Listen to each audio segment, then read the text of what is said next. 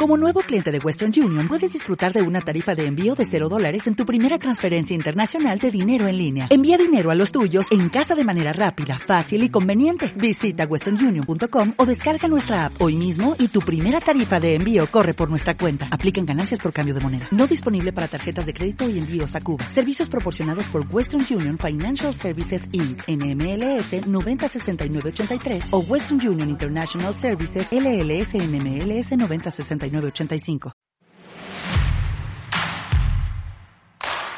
Keep Moving Podcast.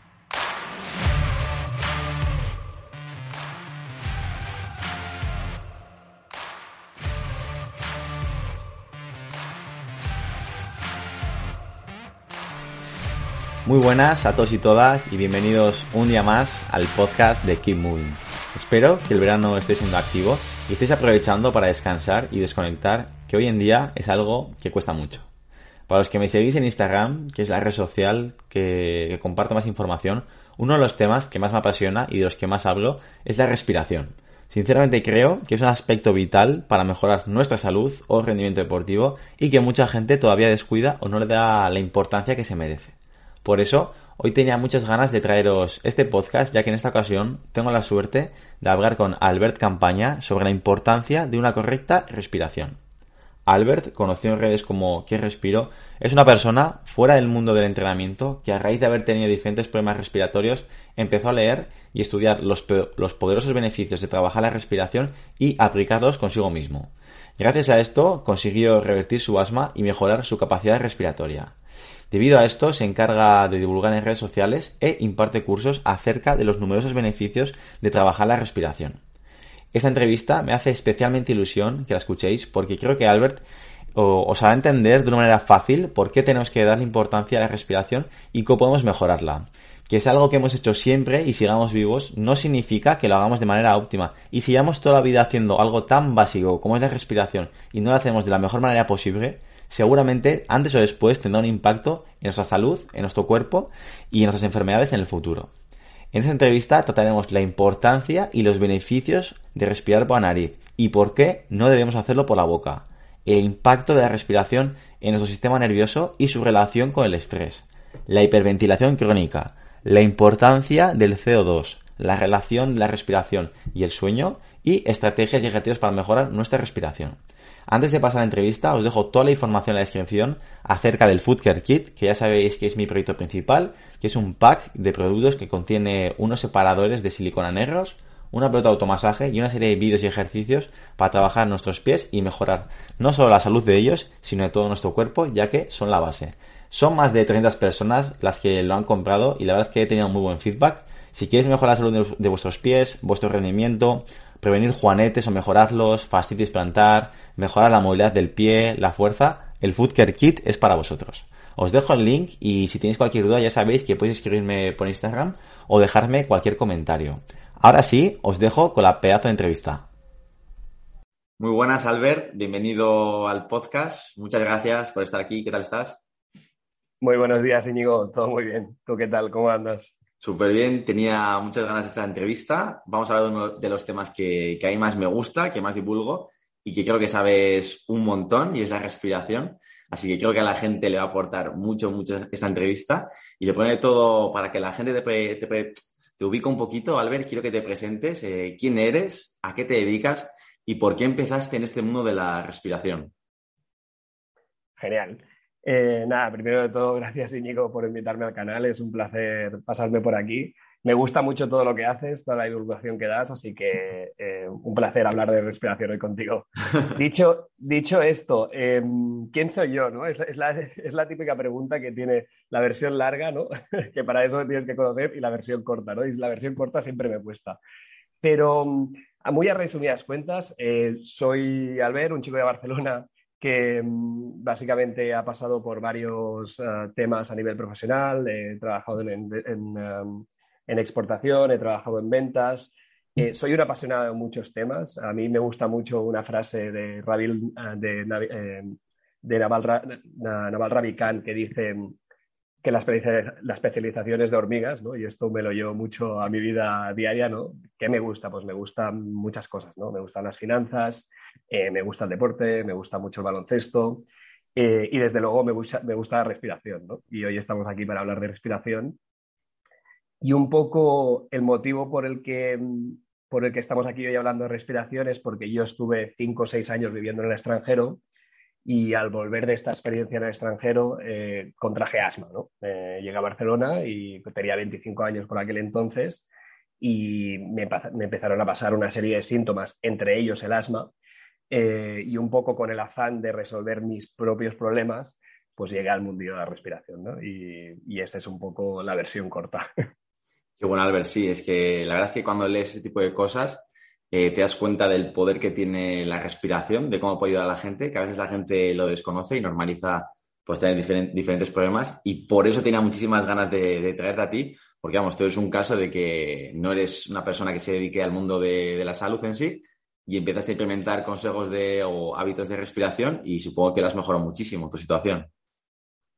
Desde luego, yo de hecho en su momento eh, bueno, acudí a la medicina tradicional. Yo no tengo nada en, contra de la medicina alopática, para nada. De hecho, mi madre es doctora, así, así, así de poco tengo en contra, ¿no? Pero sí que en su momento, pues, acudí a todo tipo de profesionales, ¿no? En ese momento, pues, alergólogos, eh, otorrinolaringólogos, neumólogos, eh, incluso, incluso cirujanos maxilofaciales, todo tipo de expertos. Y nadie, bueno, en su momento nadie me supo dar una solución a mis problemas, lo que sí me dieron es remedios a mis problemas, ¿no? Me dieron medicación y demás. Y un poco saliéndome de lo que era la medicina tradicional, pues un día vi un vídeo de un loco, ¿no? Que se llama Patrick McEwen, que yo diría que es mi, gran mentor o uno de mis mentores, eh, porque luego me he certificado en el método que era él, pues vi un TED Talk suyo, ¿no? De siete minutos y ahí dio pie a empezarme a empezar a hacer ejercicios, a interesarme en el tema respiración porque a raíz de hacer este método, pues al cabo de un mes, eh, no, al cabo de una semana dejé ya prácticamente toda la medicación, al cabo de un mes me encontraba genial. Entonces, eh, fue un antes y un después en mi vida, desde luego. yo creo que es una pasada y por eso estamos aquí, para que la gente sepa o entienda ese poder que tiene la respiración.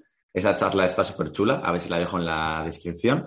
Y para empezar un poco, Albert, para que nos cuentes eh, por qué la respiración es tan importante. Creo que hay gente que ni le presta atención eh, que obvia y que dice, yo llevo respirando toda la vida, eh, no lo haré tan mal. Quiero que me cuentes un poco eh, por qué es tan importante saber respirar. bueno, esta es, fenomenal pregunta, ¿no, Íñigo? Al final, la respiración, ¿cuántas, ¿cuántas veces respiramos al día? Pues respiramos entre 20 y 25 mil veces, ¿no? Eso te debería dar un indicador de ese movimiento que repetimos más veces, ¿no? Y de la importancia que puede llegar a tener. Cuando hablamos de respiración, la mayoría de la gente piensa en tres cosas, ¿no? Pero casi siempre piensan en dos. Eh, a mí me gustaría poner el foco en la tercera. Normalmente piensan que es un reflejo, simplemente es algo que está pasando ahí en el fondo mm, sin que nosotros hagamos nada. Hay un segundo grupo de gente que suele, suele ser la gente que se empieza a interesar por la respiración, que piensa en la respiración como fisiología que pueden manipular para autoinducirse relajación o para autoinducirse algún estado físico, o sea, psicología, fisiología que pueden manipular. Y un tercer ah, ámbito que es el que estoy más recientemente interesado, que es todo el tema de los hábitos. ¿no? Eh, la respiración es un hábito aprendido también. Entonces, cambiando malos hábitos aprendidos, como tenemos malos hábitos también respiratorios, podemos realmente actuar sobre, sobre nuestra vida, ¿no? Porque al final un hábito es lo que repetimos, es lo que repetimos muchas veces. A mí me gusta repetir mucho una frase que es em, básicamente que cualquier mal hábito es consecuencia de, de básicamente un intento de autorregularnos de manera fallida. Lo repito, cualquier mal hábito es un intento de, autorregularnos de manera fallida. ¿no? Eh, ¿Por qué? Porque vamos sobreestresados. Entonces yo pienso que mucha gente utiliza la respiración como resorte a autorregularse eh, y lo utiliza de manera inadecuada, ¿no? Eh, sobre respirando, con la hiperventilación, con toda, con toda una serie de problemas o respirando por la boca. Al final son resortes que tenemos eh, que los hacemos de manera instintiva, de, manera automática, y que a veces los hacemos de manera mal. ¿no? Entonces las consecuencias que tienen sobre nuestra vida pueden ser de, a muchos ámbitos. ¿Por qué digo esto de, eh, de, un comportamiento aprendido? Porque como cualquier comportamiento, los comportamientos tienen incentivos. Si tú te levantas y vas a coger chocolate de la nevera, ¿no? o, básicamente eh, te, te metes unas borracheras de alcohol en los fines de semana o fumas, todo esto que nosotros consideramos lo que son malos hábitos, todos los, todos los malos hábitos al final no dejan de ser un comportamiento y todo comportamiento tiene un incentivo. El incentivo es que cuando te tomas el chocolate o cuando te tomas el alcohol, te desinhibes ¿no? y te olvidas un poco de, tus problemas o de lo que pasa en el mundo. Y a mí siempre me gusta mucho repetir una frase que es que la gente eh, no realmente la gente no es adicta a las drogas, no es adicta al, azúcar, la gente generalmente es adicta a escapar de la realidad. Eh, entonces, la respiración es uno de esos resortes que tenemos para traernos de vuelta, ¿no? Para volver a la realidad, ¿no? Porque cuando te conoces es cuando realmente puedes ver exactamente lo que te pasa y cuando puedes ver puedes dejar ir, ¿no? Y eso es la paz, de verdad. Eh, cuando puedes dejar ir sabiendo lo que te pasa, ¿no? Em, todo esto que suena ahora muy complicado, no lo es para nada, es súper fácil. Em, a mí me gusta mucho la teoría, o sea, dentro del mundo de la respiración hay varias escuelas, por decirlo de alguna manera. Hay una escuela que es la escuela de Peter Litchfield, que habla mucho de esto y me parece muy interesante, ¿no? Porque em, básicamente explica cómo por vía de cambiar tus hábitos respiratorios puedes transformar tu vida. ¿Por qué? Porque simplemente para ponerte un ejemplo, eh, Íñigo, cuando tú, mm, al final, lo que te digo, ¿eh? cualquier comportamiento tiene su incentivo, ¿no? Em, entonces, si tú eres, por ejemplo, un niño pequeño y tienes miedo de algo o te molesta algo, eh, imagínate que te hacen bullying en la escuela, que es algo muy exagerado, ¿no? Niño con no sé qué, imagínate estás gordo, pues gordo, ¿tú qué haces? Muchos niños lo que hacen, por ejemplo, es hiperventilar porque cuando hiperventilan, el flujo sanguíneo de su cabeza eh, se va a otras extremidades de su cuerpo. Esto lo hacen de manera mm, automática, no se dan cuenta. Y al hacer esto, básicamente se anestesian a ellos mismos. ¿Qué pasa? Esto si pasa una vez, no es un problema.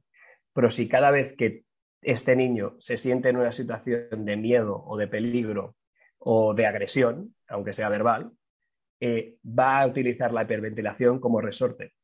Entonces, ahí tienes un niño que va a crecer en un adulto que va a ser un hiperventilador crónico. Entonces, eh, volver a los orígenes y quitar el incentivo va a ser lo que seguramente recupere a ese niño el, el, bienestar. ¿no? Sí, yo creo que es un círculo vicioso a veces de, que la respiración está alterada o a lo mejor tengo un, estrés en el cuerpo, que si yo estoy más estresado hace que la respiración cambie o si esa respiración ha cambiado el estrés cambia y por eso la respiración es algo que, que está muchísimos, vamos a decir, que abarca muchísimos enfoques o, perspectivas y que por eso trabajarlo, tenerlo en cuenta es importante. Yo siempre digo que a la gente que el primer alimento que tiene, como dice Patrick en el libro, no, es, eh, no, es, no son las verduras, no, no, es la proteína, es el oxígeno. Entonces, si tú no sabes respirar, porque yo que soy profesor, por ejemplo, desde la escuela, eh, no se enseña a respirar bien, al final estar 40, 50 años, 60 años respirando de una manera que no es incorrecta, que no sabes cómo respirar, que realmente tiene un impacto en tu cuerpo, en tus células y en tu salud. Entonces, por, claramente la respiración es algo que, abarca muchas cosas y que es súper importante. Relacionado con esto, Albert, eh, un tema que la gente no le presta atención es respirar por la boca. Quiero que comentes, no sé en tu caso si respirabas por la boca, yo en mi caso sí, antes, y quiero que comentes un poco eh, qué problemas puede traer este tipo de, respiraciones en nuestra salud y en todo el cuerpo. Genial. Eh, nada, realmente, Íñigo, los problemas respiratorios principales se, enfocan en dos grupos. ¿no? Uno es el hiperventilar, que lo hemos tocado por encima, y el otro, el otro gran grupo es el respirar por la boca. Eh, si tuviéramos que enumerar dos grandes problemas de respiración. ¿Por qué respirar por la boca es un problema? Pues simplemente porque de entrada es un, un, canal de respiración alterno, y me gustaría destacar alterno, porque no si tú lees cualquier libro de medicina, la boca no aparece ni siquiera como eh, sitio por el que se debería respirar. Realmente eh, la, vía de respiración eh, del cuerpo humano es la nariz. ¿En qué escenario sí deberías respirar por la boca? Pues cuando hablas, cuando haces una actividad metabólica muy, muy intensa, cuando estás haciendo ejercicio de manera muy intensa, o, cuando, o cuando nadas. Aparte de estas tres, ah, mm, aparte de estas tres casuísticas, nunca debería un, ser humano respirar por la boca ni estamos concebidos de esta manera. ¿Cuáles son las consecuencias por eso de respirar con la boca y por qué la gente no debería hacerlo? Em, las consecuencias abarcan desregulación del sistema autónomo central, abarcan problemas del sistema inmune, abarcan problemas sobre el aspecto, tendrás peor aspecto, pero yo creo que se entiende mejor si explicamos las bondades que tiene respirar por la nariz.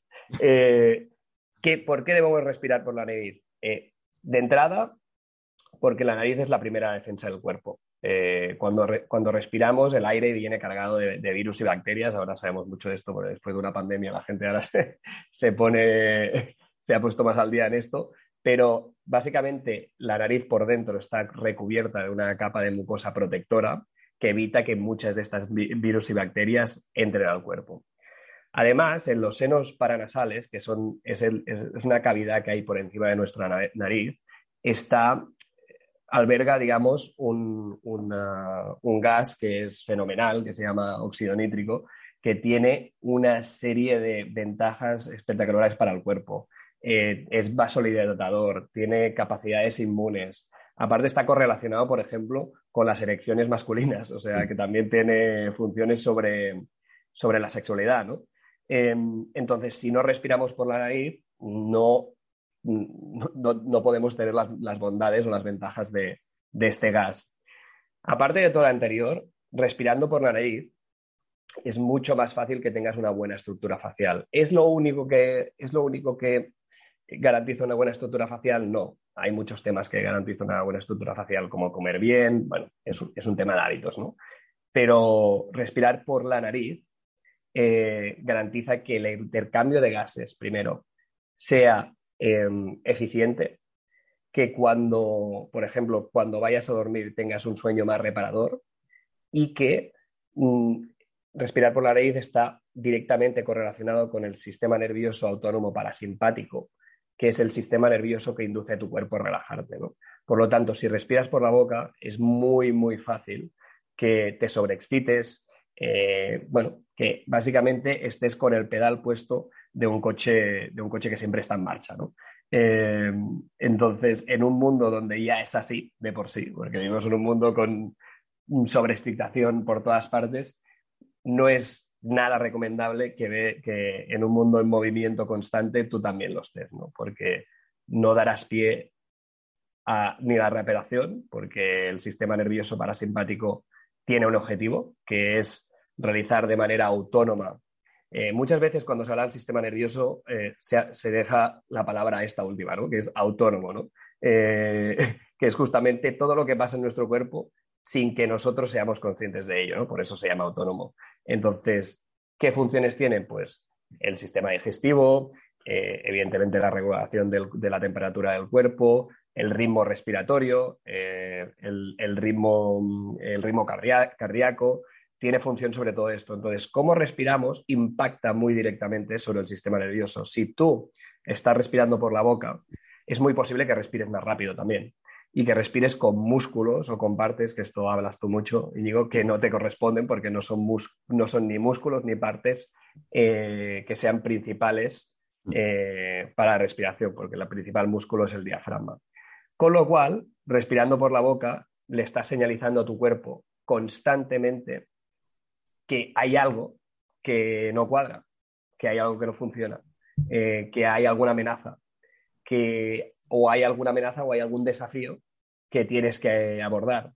Esto, evidentemente, eh, si es en un momento concreto, cuando realmente sí deberías estar deberías tener el sistema nervioso simpático activo, no pasa nada. Si tienes el, el digamos, eh, el pie en el acelerador puesto todo el día, pues al final lo que haces es, eh, en, eh, en, inglés le llaman burnout, ¿no? Llega un punto que tú tienes un cubo limitado, ¿no? Y cuando se llena ese cubo, pues explotas, ¿no? Em, dicho esto, me has preguntado por la nariz. hay, muchas, hay mucha literatura científica mm, en esto. de hecho, hay muchos estudios que, que correlacionan la respiración bucal con muchos problemas. podríamos entrar en problemas de TDAH, de concentración, en problemas de, como comentaba antes, de estética em, y sobre todo en, ah, en, problemas de sueño. Hay mucha correlación en problemas de sueño. Respirar por la boca es respirar mal y respirar mal eh, eh, indudablemente es dormir mal. y esto quien haya probado, antes hablábamos fuera de cámara del tema del tema del mouth taping, que es el taparse la boca ah, para dormir, eh, pues lo habrá notado, sobre todo si era un respirador bucal antes. Esto yo se lo he recomendado a la gente que es respirador nasal y esta gente no se entera. Pero eh, sí, de hecho es una buena herramienta de autodiagnóstico, ¿no? Si te pones un, esparadrapo para dormir eh, y te vas a la cama y te despiertas igual que siempre, posiblemente no respiras mal ya de entrada. pero si notas cambios significativos, quiere decir que seguramente respirabas por la boca durmiendo. Pese a que tampoco hace falta ponerte un esparadrapo, ¿eh? Si te levantas con la boca seca cuando cada mañana, quiere decir que hayas respirado por la boca. Sí, yo en mi caso, vamos, he estado muchísimos años que me levantaba con la boca seca, con fremas, con mocos, lo digo aquí. Eh, fui al médico, me dijeron que tenía igual un poco de sinusitis, me dieron algún lavado para la nariz, también me dijo mi madre que de pequeño tuve, que, que mi hermana le operaron, yo creo de pequeña, eh, caminó y que seguramente lo iba a tener siempre. Eh, de repente empecé a ser más consciente de la nariz. En esa época ni me puse el esparadrapo y simplemente mejoró. Ya únicamente de, no roncar, de respirar por la nariz a las noches, eh, mejoraron mis mocos, mi congestión nasal crónica y es algo súper importante que, hay gente que, no le, vamos, que no lo tiene en cuenta y que vive con esa congestión eh, todos los días y que lo normaliza. Y por eso creo que, que esa respiración que has dicho tú es tan importante y que abarca tantos temas. Y uno que has mencionado al final todos esos beneficios es en los niños, que los niños al final están en etapa de formación y, yo creo ¿no? que en este caso que los niños que tienen que formarse y crecer respiren por la boca y tengan estos malos hábitos eh, respiratorios tiene impacto en su futuro claramente. Totalmente, totalmente. Al final, eh, un niño que respira por la boca es un niño desregulado, desregulado a nivel eh, de sistema nervioso autónomo y eso va, a tener un, efecto en su vida, desde luego. Se va a poder concentrar peor. Eh, ya no hablamos de problemas directamente físicos, por, por, ejemplo, las caries dentales tienen una correlación directa con la respiración bucal. yo, por ejemplo, tenía bastantes caries y no sabía de dónde, pese a que tampoco no he sido un respirador muy bucal en la parte más, eh, justamente la parte más ah, adulta de mi vida. Eh, de pequeño no lo era, pero siempre he sido, por ejemplo, un hiperventilador, ¿no? Eh, que quiere decir que también tienes el sistema, o sea, siempre he estado en modo simpático yo, que es muy poco simpático cuando, cuando te lo pones a pensar. Pero siempre he sido una persona, un niño sobre todo, muy activo y muy, ahora le llaman TDAH, ¿no? Le llaman hiperactivo eh, porque estaba siempre con el pedal puesto. Eh, entonces, la, habilidad para regular eh, estas cosas, ¿no? para regular cómo respiras, tiene un impacto directo, pues el rendimiento académico, el desempeño luego laboral y el desempeño en cosas como el deporte, desde luego. Sí, por ejemplo, también el, el desarrollo de alergias, que, que la gente cree que las alergias salen porque sí estamos hablando de una sociedad que cada vez más gente tiene alergias y problemas del sistema inmune y que una parte de ese desarrollo de esas alergias es la respiración bucal desde pequeño. Totalmente, totalmente. Esto sí que es verdad que tampoco me gustaría, me gusta aclararlo esto, que la respiración no es la panacea de todo. O mm. sea, la respiración es una parte de un todo eh, que es muy importante para muchos temas pero, eh, a ver, mm, o sea, sinceramente, si tú no respetas tus ritmos circadianos, no duermes a las horas que toca, no comes bien y no haces deporte, eh, la respiración no te va a ayudar, ¿sabes? Eh, no lo va a solucionar todo. Pero sí que si tú estás con una base sólida de hábitos para garantizar que vives con bien, que es como vivía la gente anteriormente antes de que vinieran tantos estímulos, entonces la respiración puede ser una herramienta súper, súper útil, eh, aplicable en la salud y aplicable sobre todo en el, campo de autoconocimiento. Y ahí te puede entrenar para tener una vida más, más productiva y sobre todo para desechar malos hábitos que también tengas. Sí, bueno, Albert, eh, has hablado de un tema importante que es la hiperventilación crónica, que es algo que a lo mejor la gente no lo tiene en cuenta. Aquí también entra una molécula importante, que es el CO2.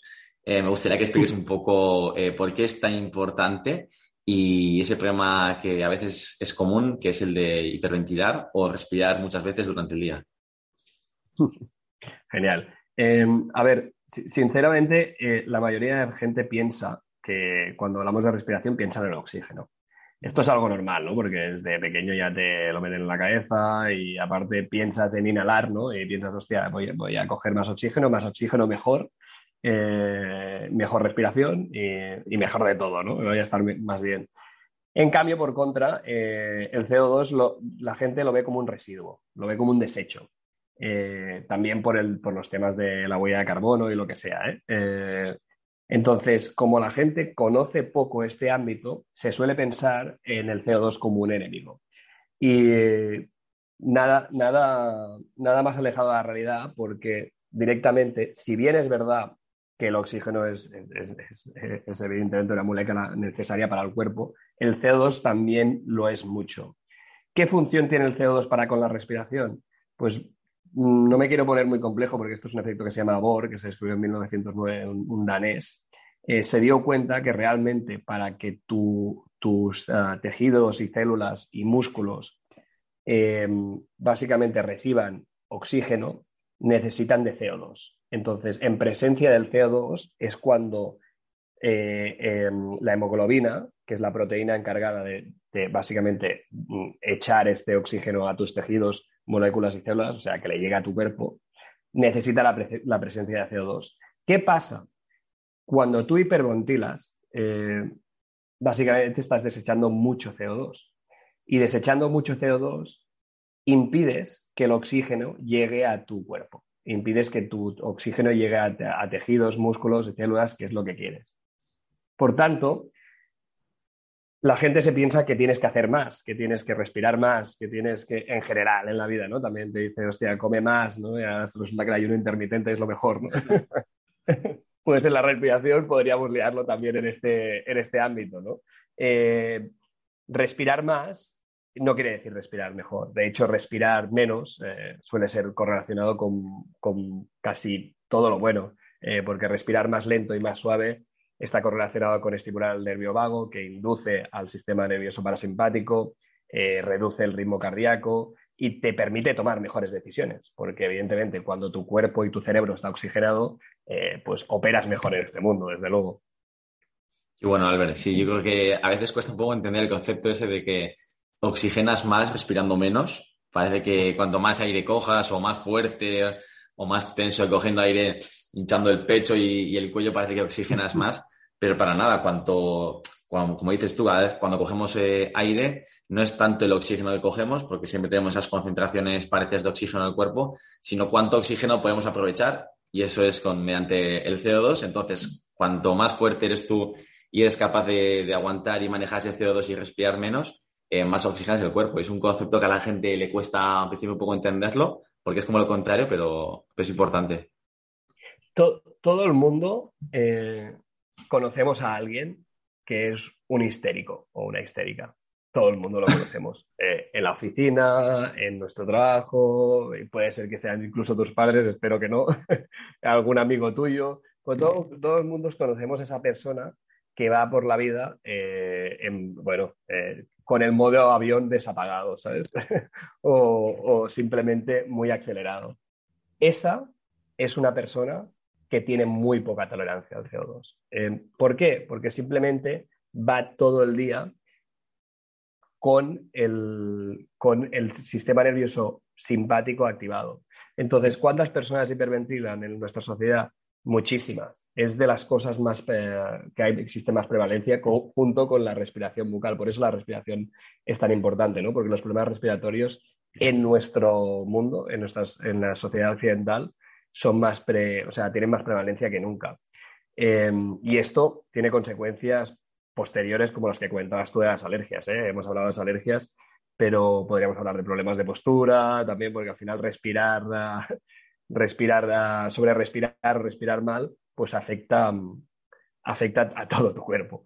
Eh, dicho esto, la hiperventilación es algo común con uh, las personas que van muy aceleradas y, la, y, el indicador principal de la hiperventilación es bajos niveles de CO2.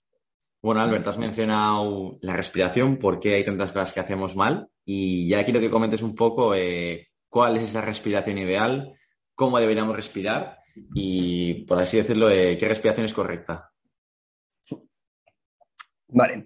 Eh, a ver, normalmente, mm, como la mala respiración, la respiración bucal y la, y la hiperventilación, hay que pensar en lo contrario. ¿no? Y a mí siempre me gusta poner esta pregunta, ¿no?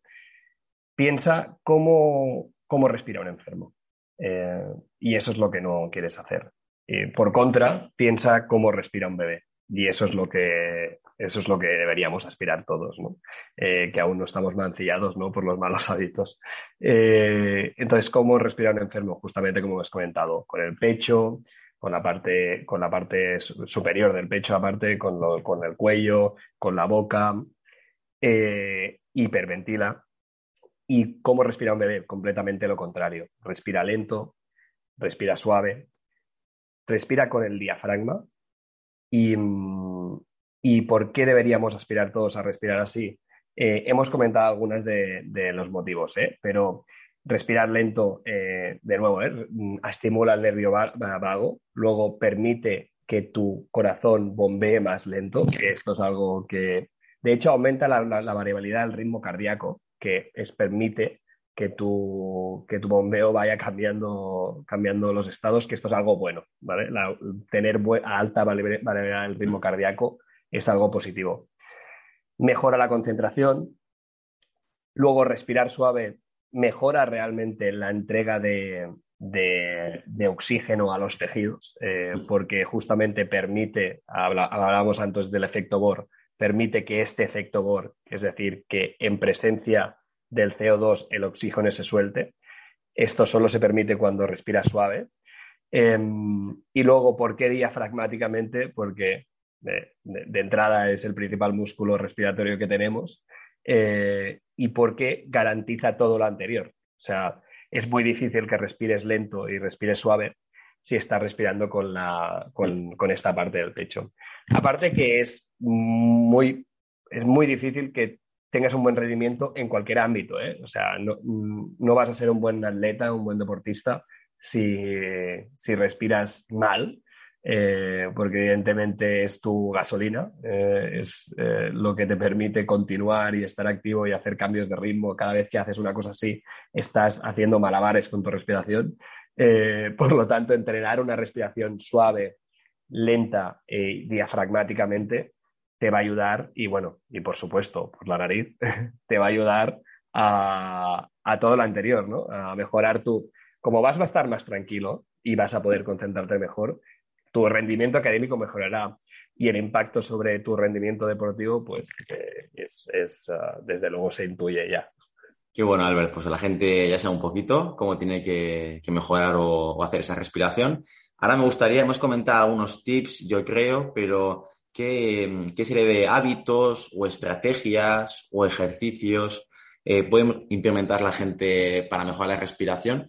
Yo creo que uno importante es el esparadrapo, el mouth taping, que, es algo que a la gente a veces no le presta atención, que le parece un poco ridículo, pero que yo creo que tú y yo sabemos que, ayuda muchísimo, que tiene una importancia enorme y que puede mejorar algo que es, eh, por ejemplo, el sueño, que anda que no hay personas que, que tienen un mal sueño, un mal descanso, y eso al final es un aspecto súper global de la salud. Entonces, me gustaría un poquito que comentes y a lo mejor qué estrategias tienes tú, qué hábitos recomiendas, eh, que nos cuentes un poquito. Vale, genial. Empiezo por el final y cogiéndote el hilo de lo que has comentado, eh, y ahora, y, bueno, de todas formas te voy a contestar la respuesta eh, igualmente, Íñigo. pero lo que he dicho antes, si quieres, esto lo digo más que nada porque cuando la gente pregunta sobre técnicas de respiración, casi siempre están pensando en relajación. Y yo lo entiendo, ¿eh? porque estamos hablando de esto, ¿no? de un sistema nervioso simpático activo, de que la gente está estresada. Y la mayoría de gente que viene buscando técnicas de respiración vienen con ese motivo final, ¿no? que es, oye, quiero relajarme. Si bien está bien pensar en la respiración como relajación, eh, no te va a solucionar los problemas, es como un parche momentáneo. Los problemas que tienes solo se van a solucionar si tus hábitos eh, van acorde a un buen estilo de vida, que es lo que hemos comentado antes, tener los, irte a dormir a pronto, levantarte pronto, porque le estás mandando señales a tu cuerpo sobre el ritmo circadiano, comer bien. Cuando todo esto esté empaquetado, entonces puedes empezar hacer técnicas respiratorias que te van a ayudar a llevarte ahí. Pero en esta, en esta, digamos, binomio entre el hacer y el ser, esto seguramente se ha escuchado muchas veces, pues somos una sociedad que hace, sobre todo hace. Y además, no quiero volverme filosófico, pero eh, la mayoría de nosotros pensamos que para ser tenemos que hacer. Eh, para ser, eh, no sé, alguien reconocido, mm. tengo que hacer cosas. Em, el problema de esto es que ya hacemos muchas cosas como sociedad. Y somos una sociedad que no justamente eh, o sea, nuestro problema, digamos, en, una, en un baremo de estrés del 1 al 10, donde el 10 es mucho estrés y el 1 es que casi te vas a dormir, el problema es que ya estamos muy arriba, ¿no? No necesitamos hacer mucho más. Entonces, cuando la gente pide técnicas, quiere hacer más. Lo que te está pidiendo es, oye, eh, necesito eh, que me des alguna, algún resorte para que yo pueda autorrelajarme, autorregularme. Y esto, este problema que tenemos como sociedad nos lo llevamos al mundo de la respiración también. Por eso mucha gente entra al mundo de la respiración, no es una crítica porque me parece genial, por el método WIJO, porque es un mm. método que activa el sistema nervioso simpático. Pues yo les recomiendo empezar por este método porque justamente mm, es un método que te activa y si tú ya estás activo, eh, no, es lo que, no es lo que básicamente estás, estás mm. eh, intentando resolver. ¿no? Eh, entonces, yo pensaría en la respiración como, como tres estadios, ¿no? como tres fases. Una primera, donde simplemente tomas conciencia. Mm, oye, lo que tienes que hacer es sentarte eh, y ver tu respiración. ¿Qué está pasando? ¿Cómo te sientes? Para luego, en el segundo estadio, llegar al autoconocimiento, saber qué te pasa, eh, saber exactamente, oye, cuando me cuando me dicen algo que no me sienta bien o que me ataca directamente a lo que yo pienso, eh, pues no sé, empiezo a respirar por, con la parte superior del pecho. Eh, pues esto ya es autoconocerse. Y el tercer y último paso es sobre el que me preguntas, que es la autorregulación. Que luego debes, cuando hayas pasado por ahí y alguien te diga algo, tú seas capaz de decir, oye, eh, estoy respirando demasiado rápido, quizás debería bajar dos ritmos. entonces, pues tener la capacidad de tomar acción, ¿no? que es la diferencia que tenemos con los animales, ¿no? que los animales reaccionan, pero nosotros tenemos capacidad para en el momento tomar acción sobre lo que sentimos.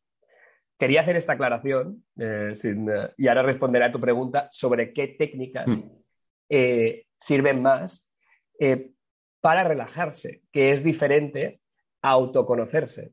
esto lo digo porque, por poner un símil, em, es como la diferencia, yo creo que autoconocerse y cuando te conoces, tener la capacidad de autorregularte es igual que, y es igual que, digamos, en el mundo de la alimentación, si te dicen come una comida nutritiva, que realmente te nutre de verdad, o come algo que sabe súper rico, pero no tiene cero eh, nutrición. Lo que te sabe súper rico, en aquel momento te sentará muy bien como una técnica de relajación, pero no va a resolver los problemas subyacentes. Los problemas subyacentes solo los vas a resolver si te conoces y puedes actuar en el momento, eh, porque todos somos distintos. Ahora sí, entramos ya a, lo de, a las técnicas respiratorias. A nivel genérico, la gente pregunta, como te digo, Íñigo, para poder relajarse, porque ya vamos muy excitados. Entonces, si tú en un momento quieres relajarte, eh, en un momento de estrés, eh, la regla universal es que si haces exhalaciones más largas que inhalaciones, te vas a relajar, porque vas a inducir al cuerpo a activar el sistema nervioso parasimpático, que es este sistema que solo aparece cuando queremos hacer la digestión, cuando, nos vamos, cuando queremos descansar. Por lo tanto, haciendo exhalaciones más largas conseguiremos, em, esa, conseguiremos ese resultado. ¿Qué, ¿Qué, queremos? técnicas que induzcan a, exhalaciones más largas si lo que quieres es relajarte. Yo recomiendo siempre, por ejemplo, la 478. A mí me sirve mucho para dormir, que simplemente quiere decir inhalas 4 segundos, eh, aguanta 7, desechas 8, o sea, exhalas 8. Y es realmente es un protocolo que en tres minutos yo me, me va genial para casi dormirme, eh, porque te relaja eh, muy al instante. Eh, de todas formas, todas estas técnicas respiratorias, vuelvo, y no quiero hacerme nada pesado, pero no, no son la panacea en el sentido de que está demostrado científicamente que el estrés, y la mayoría de la gente llega a la respiración porque quieren combatir el estrés, se combate de dos formas. Solo hay dos formas de combatirlo. Uno es aumentando tu tolerancia al estrés, que si, si quieres también podemos comentar cómo puedes ah, ah, aumentar tu tolerancia al estrés, que hay, hay técnicas respiratorias para, para hacerlo. Y luego es combatirlo cuando te llega. O sea, cuando alguien te grita y ya estás excitado, luego tener la capacidad de, de, tener técnicas para contrarrestarlo. Y aquí hay tres campos que pueden ayudar la visión, el movimiento y la respiración. Como la visión y el movimiento no son mis áreas, en la respiración lo único que puedes hacer cuando estás en un momento estresado, en ese momento, es centrarte en intentar tener respiración lenta, respiración suave y exhalar más. Em, si quieres conseguir mejor tolerancia al estrés, o sea, quieres aumentar tu baremo, ¿no? Es decir, Imagínate que mm, el estrés es un cubo y 10 es que estás súper, muy ansioso y uno es que estás a punto de dormir. Casi todos queremos estar en el 5. El 5 quiere decir que estás atento, pero estás calmado. Y es como quieres realizar la mayoría de las actividades en tu día a día. Quieres trabajar atento, pero calmado. Entonces, algo que me cuestiono yo muy, mucho siempre es en qué, en qué punto estoy. Eh, a veces cuando eh, digo, hostia, ahora estoy trabajando, estoy en un 7, estoy demasiado excitado, ¿no? Debería bajar un par de, un par de tonos, ¿no? ¿Por qué sé que estoy con un 7? Hostia, porque empiezo a notar que eh, me duele el cuello, que siento una presión en el pecho, digo, algo estoy haciendo mal y me centro en la respiración. Pero eso lleva un proceso de autoconocimiento. Para ti a lo mejor es distinto para ti, a lo mejor sientes una presión, hace gente que te siente presión en la mandíbula, eh, es un proceso de autoconocerse. Pero, ¿cómo podemos aumentar el baremo para que cuando, porque es, bueno, ¿por qué es importante aumentar el baremo? Porque si yo estoy en un 5 y luego viene alguien y me grita, o viene un oso a atacarme, eh, tengo margen para subir. Si tengo, tengo margen para subir de 5 a 7. Si tú, por, en contra, estás en un 8 y me dices, hostia, a ver, es que estoy en un 8 porque me siento, o sea, me siento demasiado agitado, eh, me sudan las manos, eh, mm, siento por una presión en el pecho. Y en ese momento llega un oso, te sube de, 8 a 10. entonces, y la respuesta de estrés ya no hay quien la aborde, porque vas a, vas a liberar cortisol, adrenalina y va a ser imposible salir de ese, de ese círculo. Entonces, una buena manera de, aumentar tu tolerancia de estrés, por lo tanto, tener el cubo menos lleno siempre, es hacer apneas. Em, ¿Qué son apneas? Apneas simplemente son aguantes respiratorios eh, voluntarios.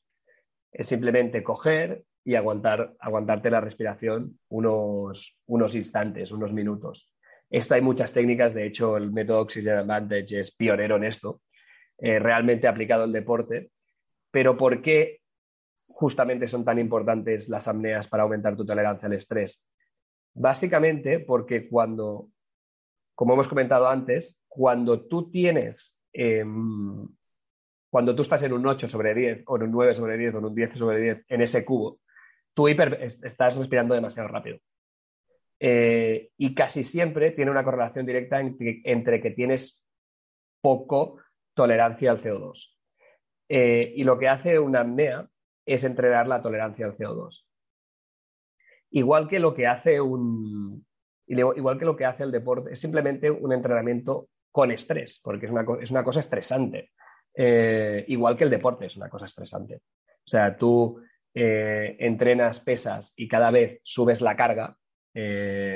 bueno, cada vez espero, esperemos que cada día no, pero de vez en cuando subes la carga y subes la carga porque necesitas un estresor más grande para conseguir eso mismo. Eh, ¿Y qué pasa? Que luego si tienes una demanda de verdad física donde tienes que mover cosas, eh, pues tienes más fuerza. Tienes más fuerza que la que tenías antes. El, estrés y la respiración funcionan de la misma manera. Si tú entrenas a tu cuerpo a básicamente tener un, un baremo más bajo eh, en ese cubo, eh, cuando realmente llega una situación estresante, estarás más preparado. Entonces, prepárate como con apneas y cuando llegue el momento y ya no puedas hacer apneas porque viene el oso o viene el jefe a gritarte, entonces sí en ese momento recuerda de respirar lento, respirar suave y, y respirar diafragmáticamente y con exhalaciones largas. Qué bueno, Albert, me encanta. No sé si he respondido a tu pregunta porque me he ido muy lejos. Me encanta que te vayas, que matices, porque a lo mejor a veces queremos solucionar todo respirando y a lo mejor tenemos que hacer frente al estrés o, cambiar nuestros hábitos, que no se nos vaya el foco del pareto o lo importante. Y lo que dices tú es como si yo quiero mejorar mi salud estando todo el día en el sofá. Ya ves, el ejercicio físico cansa y, y al final acabo, acabo agotado ya, pero al final te da más energía y vamos a decir que te fortalece. Y la respiración es lo mismo si quieres mejorar tu respiración, que es algo, por todo lo que hemos dicho, súper importante, tienes que enfrentarte o, ponerte mediante estresores para que esa respiración aumente, mejore y esa tolerancia al dióxido de carbono mejore. Con el ejercicio creo que se ve lo mismo y, la respiración pasa lo mismo. Y siendo con esto, Albert, que, mucha gente a lo mejor tiene problemas como la apnea del sueño, que sé que son multifactoriales, eh, quiero que, cuentes tú a lo mejor cómo empezarías a implementar ese hábito del esparadrapo, que, que tiene muchísimas eh, mejoras y que quiero sinceramente que mucha gente lo desconoce y que les puede ayudar muchísimo. Eh, primero de todo, si duermes mal y nos estás escuchando, no estás solo. Yo también dormía fatal. Yo también, también, dormía fatal y de vez en cuando también duermo mal, porque las cosas tampoco son tan perfectas. ¿no? aquí varios temas. Uno, si tienes problemas eh, serios del sueño, evidentemente. Ve a un otorrinolaringólogo y ve a un mm. especialista del sueño. Aquí no somos especialistas del sueño, simplemente hablamos de eh, nuestra propia experiencia y lo que yo escucho, porque esto eh, realmente se lo escuchas a tanta gente que la evidencia pasa, o sea, pasa de ser anécdota y parece ser más evidencia, ¿no? Y cada vez hay más estudios que lo corroboran, ¿no? Em, hemos hablado de hábitos hasta ahora. Hemos hablado de cosas que puedes hacer, cosas que puedes modificar es decir, si lo pasáramos en tecnología, hemos hablado de software. No hemos hablado nada de hardware, que es la estructura que tú tienes. Porque si yo te digo, ah, Íñigo, haz esta técnica, haz no sé qué, no sé cuántos, pero tú no tienes mm, la nariz, por ejemplo, el 30% es lo que tenemos visible, el 70% está por detrás. Es los senos paranasales, esto que hemos hablado. Eh, si tú tienes una mala estructura facial, da igual que te diga que respires lento porque te va a costar mucho, porque tienes menos espacio. Y esto es simplemente porque tienes un tubo más pequeño que el resto. la vía respiratoria es un tubo y, ya está. ¿Qué pasa? Que mucha gente se frustra, con razón, porque dice, hostia, respira lento, respira diafragmática, pero no tienen la estructura para poder aguantar eso. Eh, es como si pones un, un, sistema operativo de un iPhone, no sé, eh, ya no sé por cuál vamos, pero es igual, de un iPhone 10 en un Alcatel del 2003. Pues oye, pues no encaja, el Alcatel no lo va, no lo, no lo va a pillar, ¿sabes? Eh, entonces, ¿qué pasa? Mucha gente cuando se va a dormir em, tiene apneas, hay dos grandes problemas, ¿no? Que respiren rápido, porque respirar rápido al final hay que recordar que el roncar es simplemente una vibración de la vía respiratoria. Eh, y el roncar no pasa si respiras lento.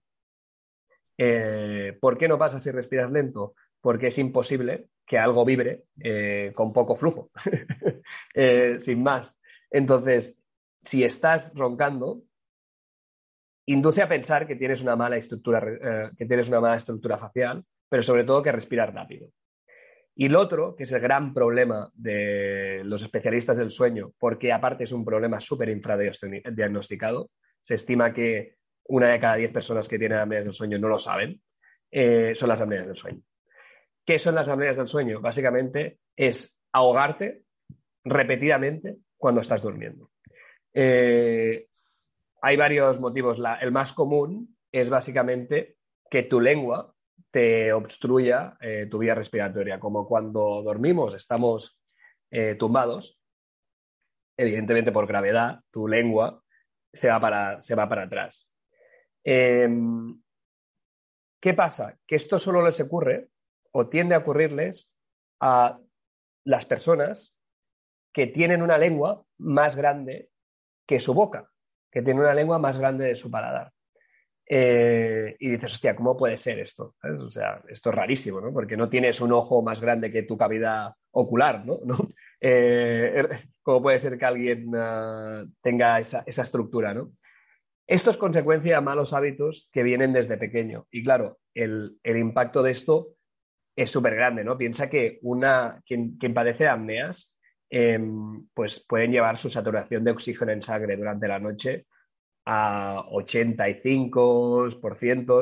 Es decir, que para conseguir esa misma saturación de oxígeno en sangre tendrían que subir al Everest y subir cada noche. Entonces, cuando se levantan, se levantan destrozados, con razón, porque es como si hubieran subido al Everest y bajado, y solo han dormido, eh, con el impacto que esto tiene sobre otros ámbitos de la vida. Por lo tanto, es algo muy serio. Em, no quiero mezclar el roncar con las apneas porque son dos temas diferentes, pese a que están, pueden llegar a estar correlacionados, porque casi, la gente, casi todo el mundo que tiene apneas les precede el, ronquido.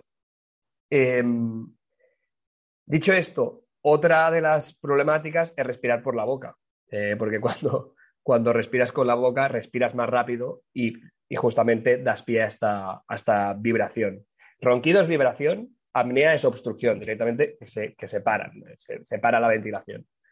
Em, cuando te pones un parche en la boca, es decir, cuando eh, evitas respirar por la boca, es muy posible eh, que, bueno, primero, evidentemente, estás ajustando, estás regulando la la química de tu cuerpo, el pH en sangre y demás, o sea, estás durmiendo mejor porque la nariz, es lo que decimos, ¿eh? Eh, recaba el óxido nítrico, eh, entonces la sensación cuando te levantas seguro que será muchísimo mejor. Pero es que aparte, como la nariz es un stopper, un stopper en el sentido de que es una cavidad más pequeña, evita que respires más rápido.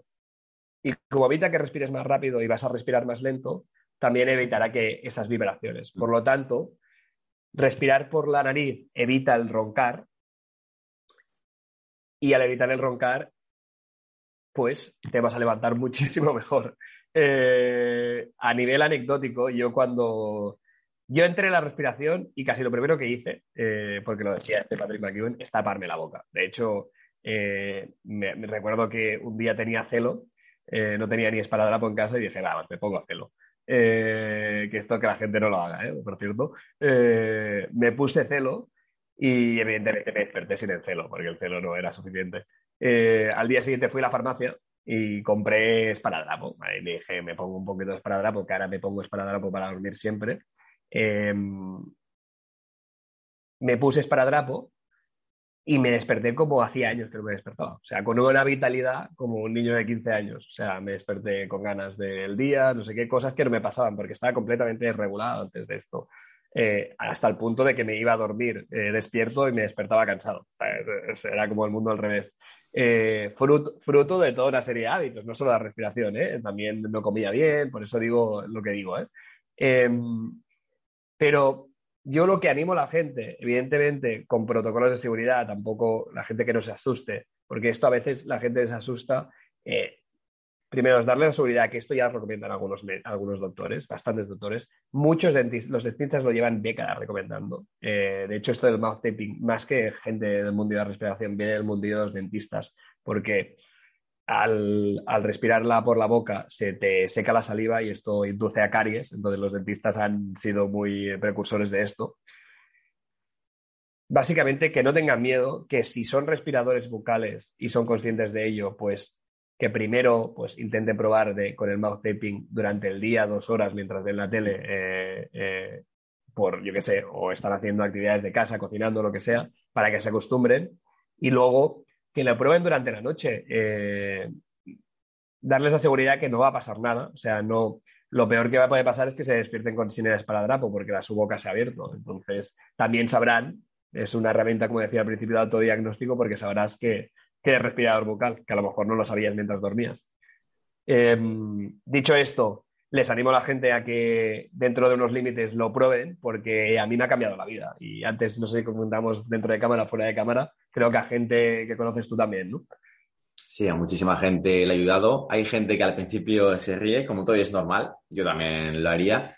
Parece un poco ridículo, ¿no? Cuando te lo pones espalda, pues estás en casa con él o para dormir. Pero es que, sinceramente, lo pruebas. Eh, hay gente que, que no es consciente de cómo respira por la boca y de cuánto le puede ayudar este tipo de cosas. Mi hermana, por ejemplo, como cuentas tú, eh, a mi hermana se lo recomendé. Mi hermana también roncaba, normal, algo habitual. Y se lo puso y me comentó, tengo el WhatsApp, tengo la captura que se levantó a las 6 de la mañana de la energía que tenía, de lo bien que había descansado y que se fue al gimnasio porque había dormido tan bien. Sí, que no necesitaba más. Y yo siempre digo a la gente que tú cuando respiras por la boca a las noches, tú crees que estás cargando tu cuerpo, eh, vamos a decir, eh, durmiendo bien, descansando, y es como si cargas el móvil al 80% y no te das cuenta. Y a lo mejor te pasan 40 años y tú no estás cargando tu móvil al 100%. Pues es lo mismo, eh, cuando tú pruebas a respirar bien, eh, tienes una energía que, es muy diferente. Es como que cuando no haces ejercicio físico y no cuidas tu alimentación, tú eres una persona X con energía X y para ti es normal, pero cuando te cuidas, cuando pruebas ese mundo del ejercicio físico, de la salud, te das cuenta de la claridad mental, de energía, de la creatividad que tienes, que es muy diferente. Y eso no es así por así, eso es cuando cuidas tu cuerpo con los hábitos correctos.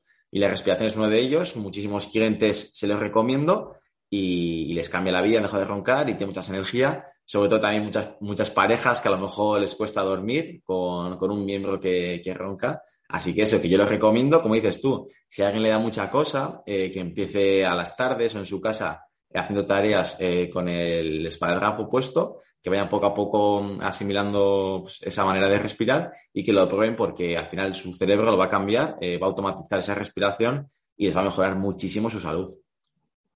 Claro, claro. Y, y esto aparte de esto, o sea, dejarles la tranquilidad también de que es lo normal, ¿eh? o sea, todo el mundo deberíamos respirar por la nariz y de poco y poco sentido tiene que demos aquí la chapa y la guerra de que hay que respirar por la nariz todo el día si luego te vas a dormir, es algo, es un tercio de tu vida, y, te, y duermes 8, 9, 10 horas, las que sean, con la boca abierta. Eh, y aparte, tu, salud va a mejorar. Si es que el impacto del sueño, de una buena calidad de sueño, es un impacto exponencial a todos los otros, ámbitos de tu vida. ¿no? Em, entonces, casi mucha gente llega a interesarse por la respiración por este tema en particular. ¿eh? Primero probar el igual que yo lo hice en su momento, ¿eh? probar el primero mouth taping, dicen, hostia, no tiene un impacto directo sobre cómo me siento. Y entonces empezar a investigar otras áreas de, de la respiración, ¿no? Y, no, no, es súper interesante y les animo a la gente que lo prueben y que nos pasen, y que nos pasen feedback, que nos digan. Sí, sí, que nos pasen capturas. Eh, hemos dado muchísimos consejos. Eh, yo te agradezco un montón. Creo que ha estado súper buena entrevista. Eh, un libro que vamos a recomendar desde aquí, yo creo que es el de hábitos atómicos, de cómo cambiar hábitos, que es un libro súper potente y que Albert ha mencionado un poquito la importancia de todo eso. Y quiero un poco para despedirnos, Albert, que nos cuentes eh, cuáles son tus proyectitos o dónde la gente te puede encontrar o qué, ideas tienes de cara al futuro. Eh, claro, mira, yo eh, me pueden encontrar, tengo un blog que es carrespiro.com, que para ser sincero lo tengo más olvidado de lo que me gustaría ahora mismo, pero soy más o menos activo en Instagram, en qué, punto respiro, o sea, qué respiro, qué punto respiro. Y, y, luego, bueno, hace unos meses que estoy eh, lanzando un curso de, hemos hablado aquí, lo hemos tocado por encima, ¿eh? pero de gestión del estrés eh, vía la respiración, de cómo podemos justamente abordar esos dos temas que hablábamos antes, ¿no? Cómo podemos subir mi, mi baremo, ¿no? Mi tolerancia al estrés y cómo puedo abordar el estrés cuando llega, las dos cosas de esa, esa gestión del estrés con la respiración. Y yo creo que espero sacarlo en los próximos dos meses y supongo estaré, estaré comentándolo por Instagram. De todas formas, animo a que la gente me siga por ahí, por Instagram, porque es, es donde publico casi todo el, el, contenido de, de gratis y, y, bueno, al final esto no lo he comentado al principio, pero esto lo hago principalmente porque yo tenido problemas respiratorios, entonces eh, intento compartir la mayor información posible por ahí porque, porque es algo que, que me siento muy interpelado por ello. Sí, bueno, Albert, pues dejaré todos los enlaces en la descripción. Eh, muchísimas gracias. Ya me hiciste tú una entrevista en tu Instagram, así que esta vez te la devuelvo yo. Muchas gracias por todo lo que has compartido y con ganas de que divulgue más información y yo la compartiré porque, vamos, es una pasada. Así que es que ricasco y espero verte pronto en alguna otra cosita. Qué ricasco. Muchas gracias, Íñigo, y nada, gracias por, por invitarme, por todo lo que haces y he estado muy a gusto contigo. Gracias a ti, Albert. Agur. Agur. Hasta luego. Chao, chao.